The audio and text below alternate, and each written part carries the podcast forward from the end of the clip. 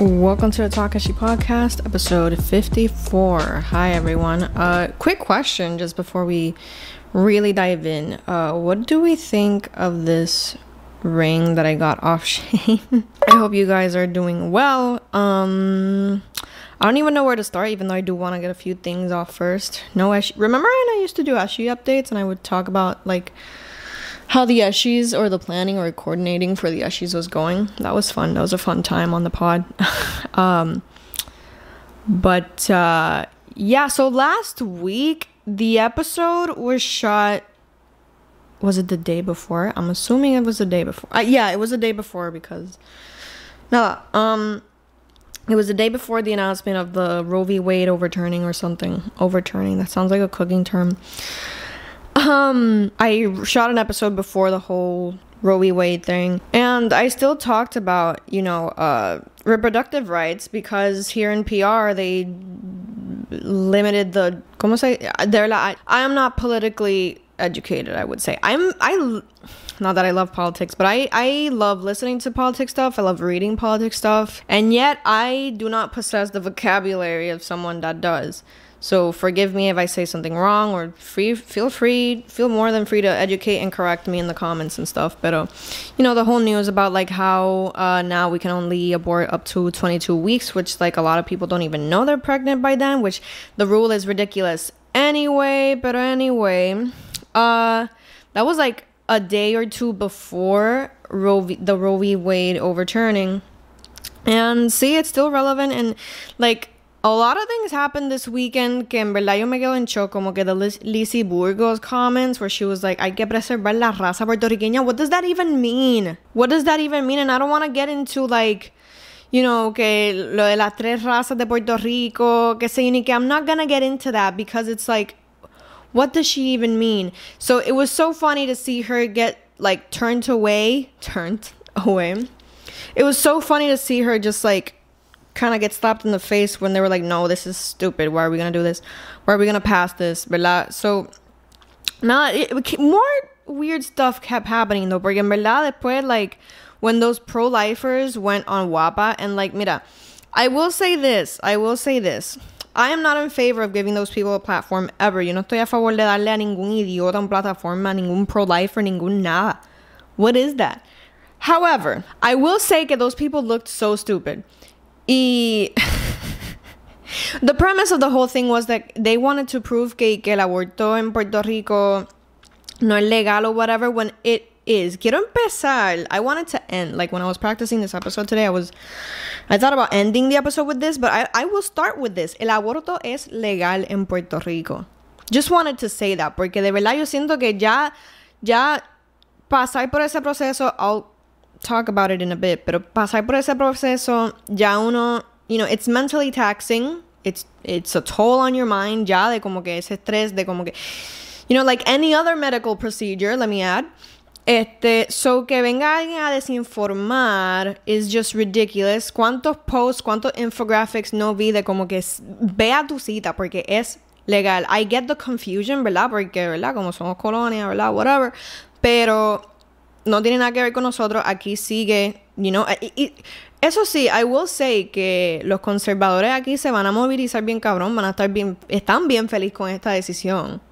So, nos toca a nosotros, you know, the rest of the people, the smart people, the people who are not like those pro-lifers que fueron a Guapa, to really mobilize and make sure that this doesn't affect us, right? So, just wanted to get all that out of the out of the way, even though I will. I don't know. I kind of want to go on a rant. I have so many like thoughts. You know, I am a woman and I can gestate. Este, or at least I, I believe I can. I've never ch- checked my fer- fertility or whatever.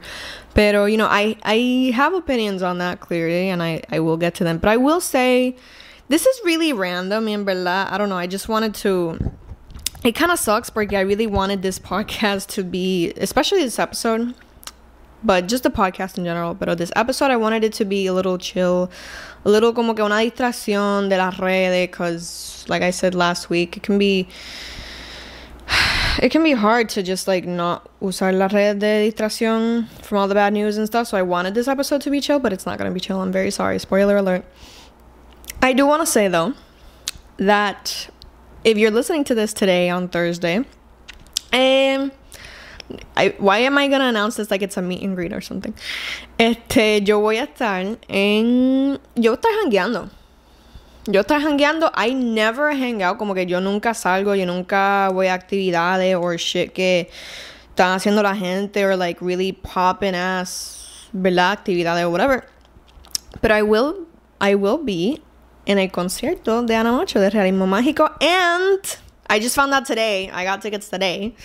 Eh, este, I will go to Villano Antillanos thing at 58. So if you see me there, say hi or whatever, ¿verdad? Este, I just wanted to say that because it, it, it I'm excited more than anything. Y like I estoy loca por tener, you know, the Realismo Mágico experience and go support Ana Macho, friend of the show. Este I didn't expect to go to Villano Antillano, but I thought like it was sold out, to be honest. Y I don't know, I was gonna I am gonna hang out with my best friend. Y este nada, um she was just like, You wanna go to that? And I was like, oh, Well, yeah, if it's possible. ¿Verdad? Después de lo de I'm not sure. I shouldn't be announcing my activity, but I'll be. Ya yo voy a estar allá anyway, so whatever. El punto es que yeah, I'm very excited y just wanted to, you know, low key even promote it. Si quieren ir, bueno, Ana Macho sold out. Exactly. Pero Villano Antillano, I'm not sure. Pero I know I got tickets and I know I'm seeing her, so. Nada. Let's talk about the fact that women don't have bodily autonomy. Okay, what is the reason really que this decision is being overturned? Mira, let's just state the facts. Conservatives hate women. Uh, there's a lot of other como que, there's like a history maguiándome I was listening to a lot of things regarding abortion and the history of abortion and mucha cosa así really mira first of all I'm very surprised que ya no said, o sea, it does because I feel like the anti-abortion movement was very mobilized by like religious things. Hell, I was thinking hoy en que como que when I was in Catholic school, I realized that Aventura has an anti-abortion song. And I think I had to use that song for a religious for a religion class. Como que no sé si dice, I don't know what I had to do based on it, pero you know, it's Catholic school, como it's religious, it's like, you know, and like they were trying to indoctrinate you into thinking that abortion is bad. Pero nada, um I was just thinking about that, about the fact que uh I feel like we don't even bring that tanto. Yeah, we do. I think a lot of people still do realize that the GOP is very religious and like you know, they use the Bible in contra de a lot of marginalized groups a lot. But I feel like we don't bring that point a lot anymore. I think it's more like conservatives versus, you know, instead of like wasps. Just in case you don't know, just in case you don't listen to this podcast. I don't know if I've ever said this before. Pero WASP, white Anglo-Saxon person. Not sure if the P stands for person, but yeah, it the that base, that voter base, that you know, those far right people love to use como que life starts at conception and all that stuff. Mira, en verdad I don't even know how to explain my thoughts on this. I've thought about this a lot, pero yo pienso que yo pienso I, I think a lot of things right i think a lot like why are we stopping this medical procedure it is a medical procedure let's also add to the fact que if you have an ectopic pregnancy that's the one that i mainly remember but there's other things right there's like sepsis and there's like complications in the pregnancy que the literal only thing to do is have an abortion and it's even unfortunate for the woman who wants to have that baby. It's sad. It's, you know, I know people who have had miscarriages. And by the way, let's, like, I think it, when I was growing up, I feel like ese tema no se hablaba mucho de miscarriages specifically, and you know also abortion because abortion is more demonized. Pero I feel like we should definitely untaboo miscarriages and abortion. I feel like we should normalize it way more. We should just be able to talk about it freely. It can be an emotional topic, so obviously debemos tener tacto, but I feel like the taboo should be removed. Abortion is a medical procedure. And obviamente, like, I think about why this is like, you know, why they don't want to why don't they want this to happen, which is like so ridiculous because some white people in Illinois no tienen nada que ver con uh, uh, brown and black community in Florida where maybe there is one woman who got pregnant and you know with like needs an abortion or whatever like why do those people want to stop what those people in other states do? Como que I think a lot about this right? En verdad I don't know if I should even not say this this isn't like some crazy thing that I want to say but um I there's a lot of reasons right there's sex let, let let's start with like literally things que yo tengo like in mi profile picture de Takeshi, which is like racism, homophobia, and sexism.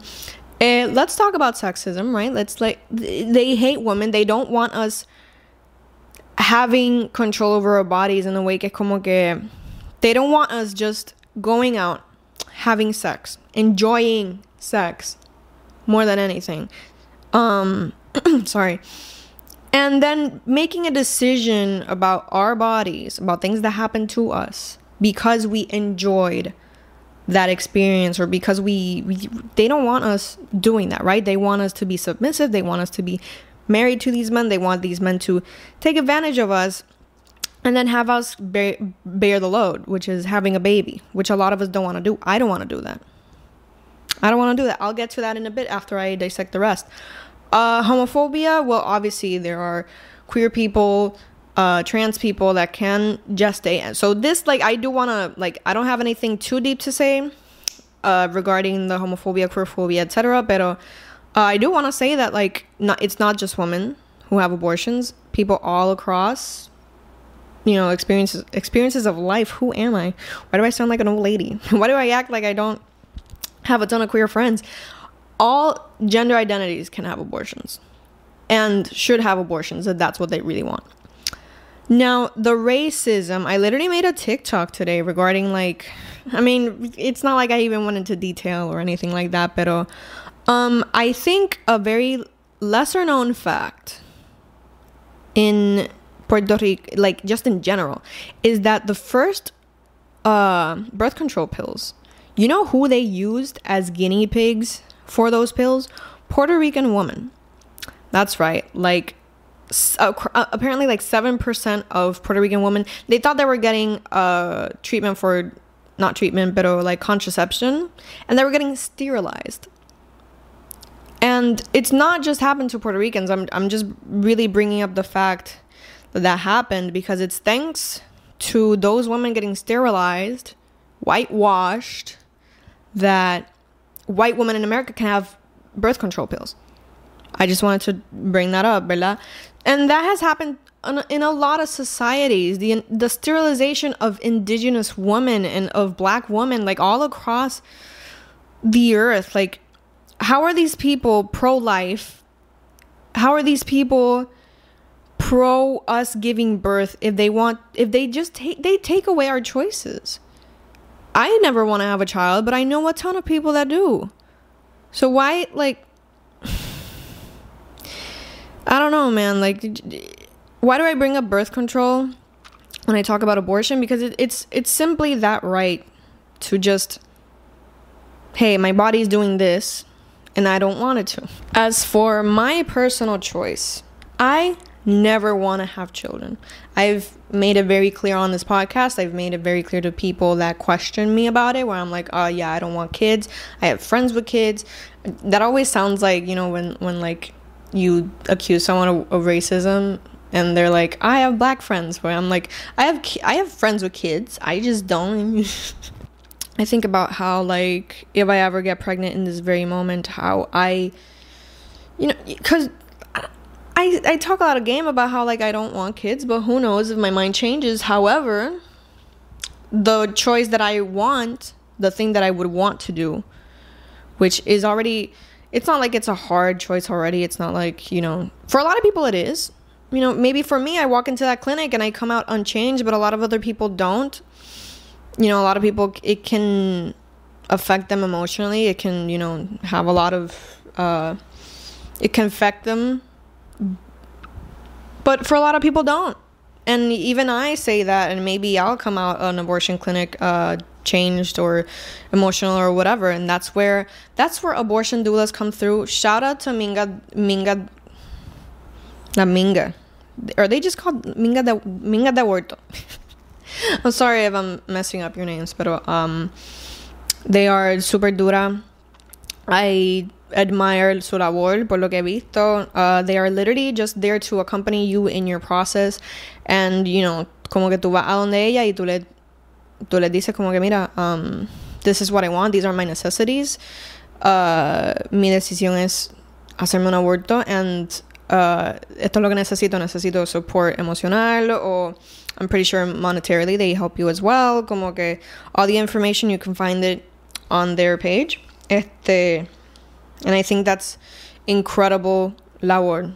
Que, ¿verdad? Hay andulas de parto pero también hay andulas de aborto. I think it's a very necessary, uh, you know, thing. It's just, you know, I keep think this is just a train of thought podcast by now, but I keep thinking about how crazy it is that I don't know, like how have we not advanced as a society that like, dude, and people weren't even, again, like I was looking up the history of abortion and stuff like that, and people did not not that they didn't give a fuck, but it was not as demonized as it is now. Like there were herbs for abortion and they were like abortion was just a very common medical procedure. It wasn't moralized. It wasn't like this evil thing that people do. And then Ronald Reagan I hope he's I'm not gonna say something that I, I, I I'm not gonna say it, but if I did, I would get demonetized. no, but it's literally thanks to him that we have this base now of like specifically boomers just like not not specifically boomers but like the older generation and conservatives and stuff like that uh thinking the way they do about abortion now about like how a fetus is a person I don't know, man. Like it, it's just it, it's insane that we have come so far because hell, abortion was a common medical procedure back then. And when i'm saying back then i mean like the 1700s you know like probably probably hasta antes. I'm pretty sure hasta antes. Uh, and people died because obviously it's not like it's not like you know they had the medical advances that we have now to save lives it is crazy that our society wants to go back and kind of go back to the times of like, well, now I have to meterme esto, metermelo. Like, it is savage. These people want us to go back to like, to go back to those times. I'm just absolutely sick of people thinking this way about abortion and people in power thinking that way because uh, I've heard that like most people are in favor of it or are in favor, not, well, we could get into the pro choice slash pro abortion slash pro life kind of uh, debate, but I'm not to get into that. But people are okay with or are in favor of the access to it. That is important. The access, like the choice that you have to go get an abortion, I think that's important. so yeah, um today's episode, I don't even know where like I don't know. I guess the rant ended. I obviously have a billion thoughts per second, right, about like capitalism as well, like uh, raising a baby in this environment right now would be very hard and like i've not i've never been really a i want to have kids kind of person i've jokingly always said well not always but since rihanna was pregnant right like I always said like you know uh, Rihanna rules after 30 and if I'm a billionaire because really like capitalism like like my friend said in a few episodes ago like episode what 47 48 or something that she said uh why are we focusing on the people who don't want to bring children and we're fo- and focus and we should focus on the people who are mothers who are parents we we should focus on making life better for them instead of criminalizing people who don't want to be parents uh, I guess the rant wasn't really ended there. I was planning on ending it there, but or before that, but um, you know, I could go on and on with these things, but it's just it's tiring and. I really hope that more people change their minds and realize like we can't stop this. We shouldn't stop this. Abortions won't stop ever. It is a part of society. It is part a part of humanity uh, that we just it just happens. And other um, literally animals abort. There was this girl I followed on TikTok who was talking about it. Uh, just I don't even know what kind of advice I would give y'all. Just be more aware and organize, and obviously uh, educate yourselves on this topic. And I will always be an advocate for more sex ed, just in general, not even about this topic specifically, but just in general. Um, yeah, that's that's really all I gotta say for this week. I also do want to say that um, okay, I'm I'm ending that topic and starting with a new, just to end it in a few seconds or minutes. Um I'm very happy that this podcast has been very consistent. very happy that like I've been able to sit here and just shoot an episode every week. It's always so fun just to like get my makeup done and uh, sit here and talk shit. Um, and very thankful that I have listeners that listen and watch. So uh, hopefully there's fun things. I don't know. I have ideas I don't even have plans yet. I have ideas for bigger things for the podcast. So uh, let's hope that those things come to life. And let's see if I change the scenery. I mean, I'm pretty sure y'all like the scenery. I love the scenery, but I would like to change the scenery once or twice or something. Should I go back to my couch? I don't know. Uh, but I'll end the podcast here. I'm very excited to keep shooting. Uh, just thank you for all the good vibes as well for last week. Um, it wasn't easy, but uh, everything is fine now, thank God, and I hope it continues like that. So I will end the pod here. Thank you for what, listening and watching, and I will catch you next week. Bye, guys.